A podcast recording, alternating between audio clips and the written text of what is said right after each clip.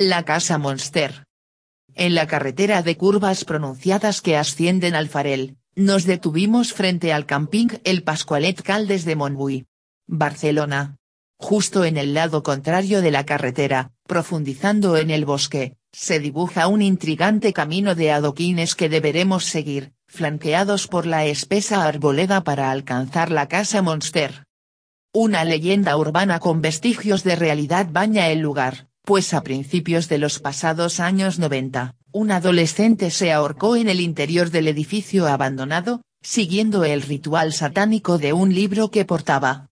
Dicen, que aún permanece su presencia entre las paredes de la construcción, y por ello algunos investigadores urbanos se han acercado para acometer sus experimentaciones. Rastreando la red es posible toparse con diferentes entradas con mensajes, de supuestos testimonios y vecinos de la localidad, quienes manifiestan que el trágico suceso fue cierto. El sendero adoquinado al que hice referencia en el párrafo anterior, termina justo donde se encuentra una pequeña caseta y una báscula olvidada para los camiones que operaron en la cantera, de la que la casa artífice de esta historia formó parte. Oculta entre la vegetación, la construcción de planta rectangular está conformada por tres pisos, representó el centro neurálgico de la empresa que se abastecía de la pedrera. En el lado opuesto del sendero y tras un riachuelo, se esconde entre la maleza lo que fue la propia cantera y vestigios de las viviendas de los obreros, que llegaron a alcanzar los 500 en su mayor época de esplendor, durante la Exposición Internacional de Barcelona del año 1929. La devastadora riada del 62 arrolló gran parte de la demarcación, suponiendo la clausura de la actividad. El acceso al interior de la casa permanece tapado con grandes planchas metálicas, imposibilitando el paso a través de la entrada principal o por las ventanas del primer nivel por razones más que obvias, ya que el lugar está en un estado de deterioro importante y por ende, muy peligroso. Justo detrás de la báscula mencionada, se adentra una pequeña vereda, casi invisible por la maleza que la ha cubierto con el paso de los años, por la que subimos unos 15 o 20 metros hasta conectar con la casa siempre con mucho cuidado.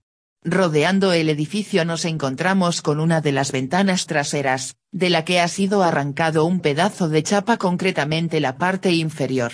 Extremando precauciones conseguimos entrar, fue en ese preciso instante cuando oímos un estremecedor golpe, que parecía surgir de las mismísimas entrañas de la casa.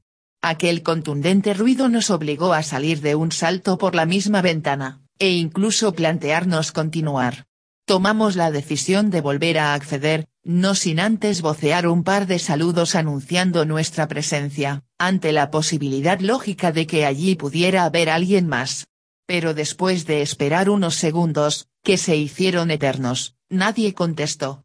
Volvimos a cruzar el marco de la ventana sin poder olvidar el extraño sonido que habíamos oído instantes antes, y que todavía retumbaba en nuestras cabezas. El interior no distaba mucho de otros lugares en los que habíamos estado. Pintadas en las paredes, el suelo repleto de escombros, una escuálida escalera que más tarde casi nos da un buen susto por lo maltrecha que estaba conectora con las diferentes plantas. Ruidos, muchos ruidos que provenían de rincones desconocidos, y un continuo susurro que parecía advertirnos que no éramos bienvenidos. Tras dar los primeros pasos por un gran salón, nos dirigimos hacia un largo pasillo con habitaciones a uno y otro lado, típico de esas películas de terror americanas ambientadas en hoteles encantados, donde al doblar la esquina te puede aparecer, de repente, desde un camarero con cara de loco hasta dos gemelas y un triciclo. Nos dispusimos a cruzar por el corredor cuando, de pronto, nos percatamos que en la última habitación del fondo se reflejaba una extraña luz, la cual hacía incluso más tenebrosa la exploración. Con paso firme pero lento, Llegamos a la estancia, percatándonos que por una pequeña abertura sobre una de las paredes traspasaba luz exterior. Como si nuestras mentes estuvieran conectadas por una especie de hilo invisible, decidimos al unísono que ese punto de la casa sería el lugar idóneo para proceder con una de las experimentaciones psicofónicas que solemos llevar a cabo en las incursiones. Pero esta vez sería un tanto diferente, pues marcaría el resto de la visita. De una de las mochilas sacamos una vieja grabadora analógica, en cuya cinta magnética habíamos registrado una sintonía instrumental gótica. El solo hecho de escucharla ya ponía los pelos de punta. Nada más pulsar el botón play, y empezar a reproducirse la música, nos dimos cuenta de que no iba a ser una prueba como otra cualquiera, pues la sensación que teníamos era como si la casa también pudiera sentirla. Parecía tomar vida y latir en cada nota emitida. Nos quedamos un tiempo en silencio, sin poder articular palabra alguna, dejándonos envolver por la sugestión del momento y permitiendo que ese sonido añejo nos atrapara y nos llevara a una especie de estado alterado de conciencia, que nos pudiera conectar a través de nuestras preguntas con lo que pudiera manifestarse desde el otro lado. Tras unos diez minutos, que parecieron horas, acabamos la experimentación, deteniendo la grabadora que había estado emitiendo esa música infernal, y un silencio sepulcral volvió a hacerse dueño de la estancia, pero esta vez no había tiempo para permanecer quietos, e intentar asimilar las sensaciones que habíamos interiorizado durante la prueba. Todo lo contrario. Guardamos los artilugios y nos dispusimos a salir de allí lo más rápidamente posible, cruzando el lúgubre pasillo por el que habíamos atravesado antes, Regresamos al salón principal y centramos nuestra vista en la escalera que subía al segundo piso. Absortos todavía por la inquietante experiencia anterior, subimos por la misma sin prestar mucha atención a su estado, la resistencia de la estructura, posibles agujeros, escalones deteriorados, y a las medidas de seguridad que hay que mantener en estos casos. Una vez arriba comprobamos que la planta prácticamente era inaccesible, debido a que carecía de la mayor parte del suelo. Se había desplomado. Optamos por retroceder sobre nuestros pasos para seguir con la indagación. De pronto un sudor frío provocado por un miedo irracional se apoderó de nosotros, cuando nos dimos cuenta del deplorable estado en el que se encontraba aquella escalera por la que ahora debíamos descender. En sus mejores tiempos sería robusta, sin flaquezas y con cada una de sus barandillas bien anclada.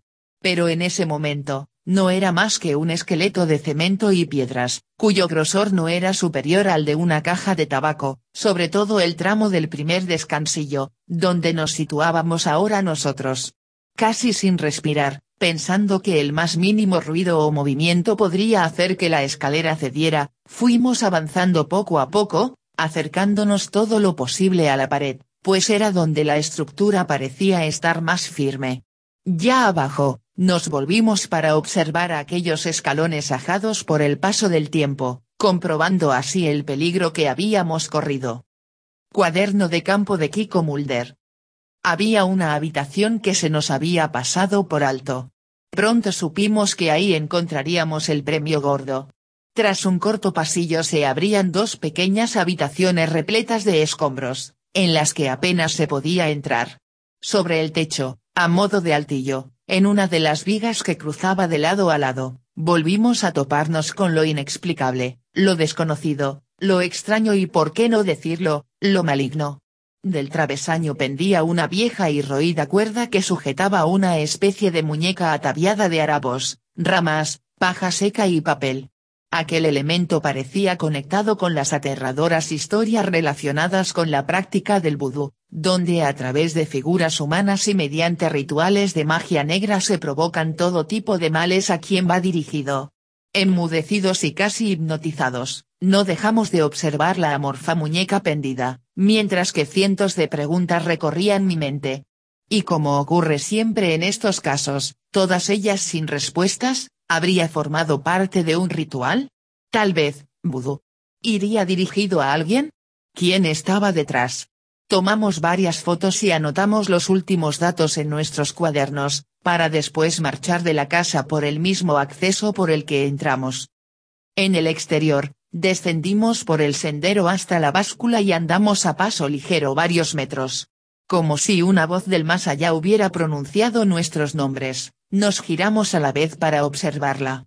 Allí asomaba la casa sobre las copas de los árboles, con esos aires de grandeza que tienen los lugares que saben, que por más que pase el tiempo, permanecerán encantados.